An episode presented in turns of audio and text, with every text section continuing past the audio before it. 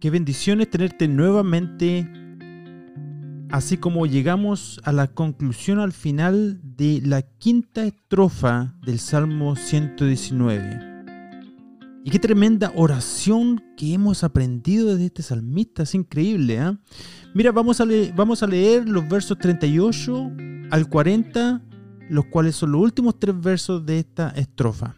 Dice, confirma tu palabra a tu siervo que te teme. Quita de mí el oprobio que he temido, porque buenos son tus juicios, puesto que he anhelado tus mandamientos. Vivifícame en tu justicia. Y comenzamos en esta semana con una petición tremenda, importantísima. Establece tu palabra a tu siervo. Eso es lo que dice en el, verso 38, confirma tu palabra, lo cual también en otras versiones dice, establece tu palabra a tu siervo. O puesto de otra manera, causa que tu palabra sea establecida en tu siervo. Cuando hablamos de alguien en quien la palabra de Dios ha sido establecida, estamos hablando de un creyente maduro. Esta trofa contiene los elementos que cada cristiano que aspira a la madurez deberíamos considerar e incluir estas líneas en nuestras propias oraciones. Un creyente en quien la palabra de Dios está establecida, su mente no vacila con respecto a la verdad de Dios. Esta oración es el consejo de Dios para la mente de sus hijos. ¿Y cuántos de nosotros sabemos que muchas de las batallas que libramos son en nuestra mente. Y en esta oración parece estar pidiendo protección de las influencias de la duda y el escepticismo. Tal vez porque hay tantas cosas que están tratando de ocupar nuestra mente, nuestro tiempo, todo el tiempo, especialmente hoy en día, que estamos siendo... Eh, hay un montón de, aspectos exteriores como el internet, la televisión, nuestro trabajo, que están eh, la verdad es que están tratando de pelearse por nuestra atención, por nuestro tiempo, ¿verdad? La traducción correcta de la parte B de esta línea eh, debería decir lo siguiente. Eh, bueno, dice, confirma tu palabra a tu siervo. Esa es la parte A. La parte B de este mismo verso dice que te teme, ¿verdad? Pero la verdad es que debería decir lo siguiente según lo que fue escrito originalmente en hebreo. Debería decir como la que produce temor o reverencia por ti. ¿Verdad? eso es lo que produce, ¿verdad? La palabra, cuando la, cuando la palabra está establecida en tu vida, produce temor o reverencia por Dios, ¿verdad? Me pregunto cuál será tu percepción cuando escuchas a alguien que es conocido por ser temeroso de Dios. ¿Será alguien quien tal vez en tu mente se le pasó la mano? Alguien demasiado religioso. A lo mejor tu percepción de ese tipo de persona es que es un fanático. Sin embargo, Proverbios, el libro de los Proverbios, capítulo 1, versículo 7, nos dice, el principio de la sabiduría es el temor de Jehová. Los insensatos desprecian la sabiduría y la enseñanza. De hecho, este verso, en el libro de Proverbios, describe la idea principal de todo el libro de los Proverbios. La verdad es que a medida que te sumerges en la verdad bíblica y el Espíritu Santo revela e ilumina esas palabras enfrente de tus ojos y te dan entendimiento, a medida que comienzas a, tener sentido y comienzas a experimentar un profundo deseo por ella y la vives, producirá el temor de Dios en ti. Esto traerá madurez a tu vida y comenzarás a dejar de ser un niño dejarás detrás las cosas de niño, cosas absurdas que hemos hecho todos nosotros, ¿cierto? Cuando no ha habido madurez en nuestra vida y comenzarás a ser un adulto en probablemente todos los aspectos, especialmente los espirituales. Tu vida experimentará una transformación. Y a medida que miras el mundo afuera, y lamentablemente no solamente afuera, sino también cuando miras a lo que ocurre muchas veces en las iglesias que dicen ser cristianas, vas a mirar y te van a choquear. Una razón por la cual hay tan poca reverencia a Dios hoy en día es porque la palabra de Dios no está establecida en los corazones de las personas. Déjame decirte algo. Ser confirmado, arraigado, establecido en la palabra de Dios producirá el temor de Dios en tu vida, lo cual producirá sabiduría. Pienso que principalmente yo tengo que crecer en el temor de Jehová. Tal vez tú también. Y bueno, te cuento que en una oportunidad hace tres años atrás fuimos, nuestra familia, fuimos al Gold Coast. Y mm, en esa oportunidad estuvimos em, alojando en un hotel alto. Estuvimos en el piso 37. La verdad es que em, cuando me acerqué al balcón, eh, daba miedo. Y veíamos hacia abajo, en la playa, veíamos las personas que parecían hormigas, chiquititos. Y nunca me he olvidado de esa experiencia porque a veces estas personas chiquititas, como todos nosotros, ¿verdad? A veces no hay temor de Dios en nuestra vida. Y Dios siendo tan grande, el creador del universo, Él es digno de ser reverenciado y temido, ¿verdad? Él en su grandeza ordenó el día de tu entrada en este mundo. Toda tu vida está en la palma de su mano. Todos tus químicos, tu sangre, todo está en su mano. Y sabe exactamente el día en que vas a ir a su presencia a dar una cuenta. Debería haber un temblor dentro de nuestras almas por Dios. Esto no es eh, una historia del Antiguo Testamento. No es una narrativa de el Dios, a lo mejor ustedes podrían pensar, del Antiguo Testamento.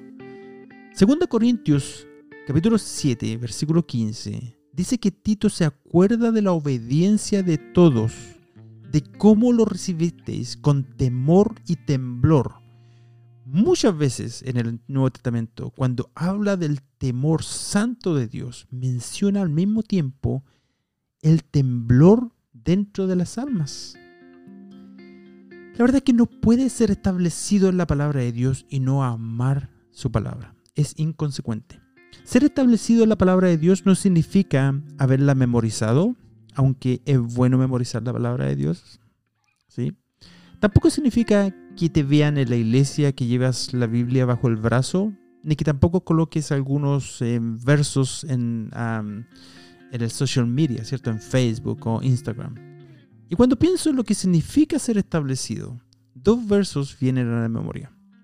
Segunda de Timoteo, capítulo 3, versículo 16, dice lo siguiente. Toda la escritura es inspirada por Dios y útil para enseñar, para redarguir, para corregir, para instruir en justicia, a fin de que el hombre de Dios sea perfecto, enteramente preparado para toda buena obra. Enteramente preparado, establecido en la palabra de Dios. La verdad, te repito, no puede, no puede ser establecido en la palabra de Dios y no amar su palabra. Y podemos comprender cuando más adelante en este mismo Salmo 119 dice lo siguiente, mucha paz tienen los que aman tu ley y no hay para ellos tropiezo. Están establecidos, ¿verdad? Entonces no hay tropiezo, están establecidos en la palabra de Dios. Las circunstancias no le causan daño ni le mueven.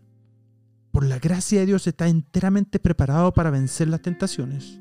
Y la muerte no le puede hacer daño, aunque no sea algo que desee, ¿verdad? Eh, estamos preparados para ese momento. Ser establecido en la palabra de Dios es ser establecido en la verdad y estar dispuesto inclusive a sufrir las consecuencias por defenderla. Queridos hermanos, a medida que creces espiritualmente a través del tiempo, cuando ya hayan pasado los años, ¿verdad? Eh, las décadas tal vez, si es que hay tiempo, este verso 38 será más y más el perfil de tu vida espiritual. Y la palabra de Dios será establecida no solo en tu corazón, sino también en tu iglesia. Y quién sabe, también en otras iglesias a través del mundo. Y doy gracias a Dios por ti, Porque si estás escuchando este podcast, es lo más probable porque existe un hambre y una sed de Dios en tu vida que sobrepasa lejos la gran mayoría de las iglesias y congregaciones. Lucas 18, verso 8, dice, cuando venga el Hijo del Hombre, ¿hallará fe en la tierra? ¿Verdad?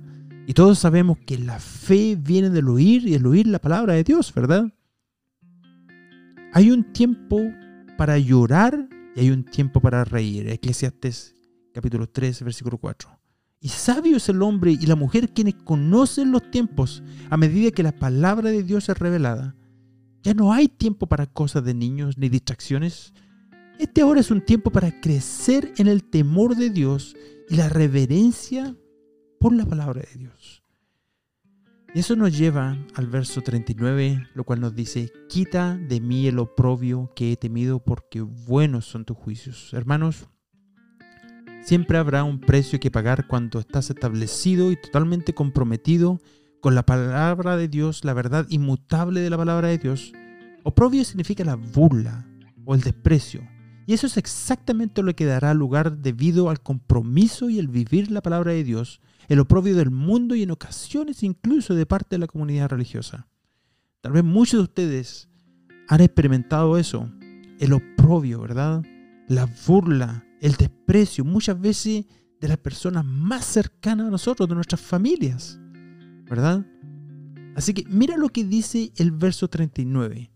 Quita de mí el oprobio que he temido. ¿Por qué habría de orar esto ahora? Porque si lees los versos 33 al 38, si estas oraciones van a ser parte de tu vida y vas a experimentar lo que estás pidiendo, se va a notar en tu vida. ¿Mm? Y al mismo tiempo vas a invitar el oprobio de otros, simplemente sucede así, de esa manera. Este oprobio podría suceder según algunos comentaristas como el resultado del pecado en la vida del salmista y lo cual podría ser posible. Sin embargo, creo que según todo lo que hemos sabido de él, este oprobio es el resultado de estar establecido en la palabra de Dios. Y la próxima estrofa, cuando comencemos la próxima semana, nos dará un una posible confirmación de lo anterior. Hermanos, de alguna manera, su palabra nos está diciendo hoy que si no has sufrido por la palabra de Dios, este libro no tendrá el impacto en tu vida que de verdad podría tener. Nadie desea sufrir persecución. Incluso el salmista dice que ha temido el oprobio. En pocas palabras, no desea ser controversial, ni tampoco provocativo. De hecho, deseamos vivir en paz con todos los hombres, en tanto esté en nuestro poder.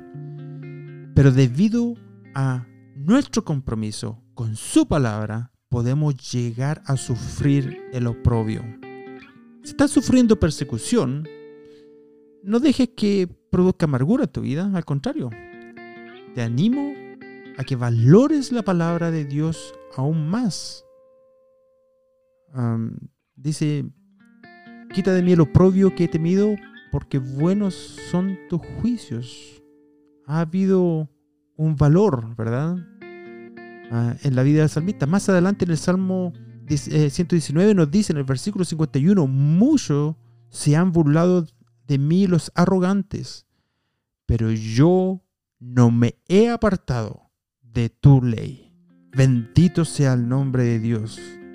Eso, hermanos, es un creyente maduro, ¿verdad? Es un creyente que todavía está creciendo. Es un estado espiritual peligroso cuando piensas de que no hay nada más que aprender, no hay nada más que crecer. Aún el salmista, que probablemente, como ya lo he dicho en ocasiones eh, anteriores, probablemente era el que sabía más de la Biblia, de la palabra de Dios en su tiempo, sabía que era necesario para él, aún en el momento de persecución y prueba, no apartarse de la ley del Señor. Este es un tiempo de crecer, querido hermano hermana. Aunque sea con lágrimas en tus ojos, es tiempo de ser arraigado en su palabra. No de quedarnos en el piso lamiendo nuestras heridas para siempre. No, tenemos tiempo que perder, queridos hermanos. Finalmente esto nos lleva al versículo 40, el cual dice, puesto que he anhelado tus mandamientos, vivifícame en tu justicia, vivifícame en mi espíritu. Esta es la administración final de la palabra de Dios en la vida del salmista. Tal vez en la soberanía de Dios Él ha permitido la crisis y la persecución en tu vida. Y a pagar el precio debido a tu postura por la verdad de Dios. Y en mi oración que este tiempo cause en ti aún más decisión, más determinación, más diligencia y dedicación a este lugar donde experimentes esa paz de Dios que sobrepasa todo entendimiento, que puedas conocer la bendición del Señor en aún mayor medida que aquella cuando todo estaba en su lugar. Así que de esta manera concluimos esta estrofa, tal vez orando al Señor. Enséñame, Señor, el camino de tus leyes. Dame entendimiento. Guíame por la senda de tus mandamientos. Inclina mi corazón a tus testimonios. Aparta de mis ojos para que no vean la vanidad. Establece tu palabra a tu siervo que te teme.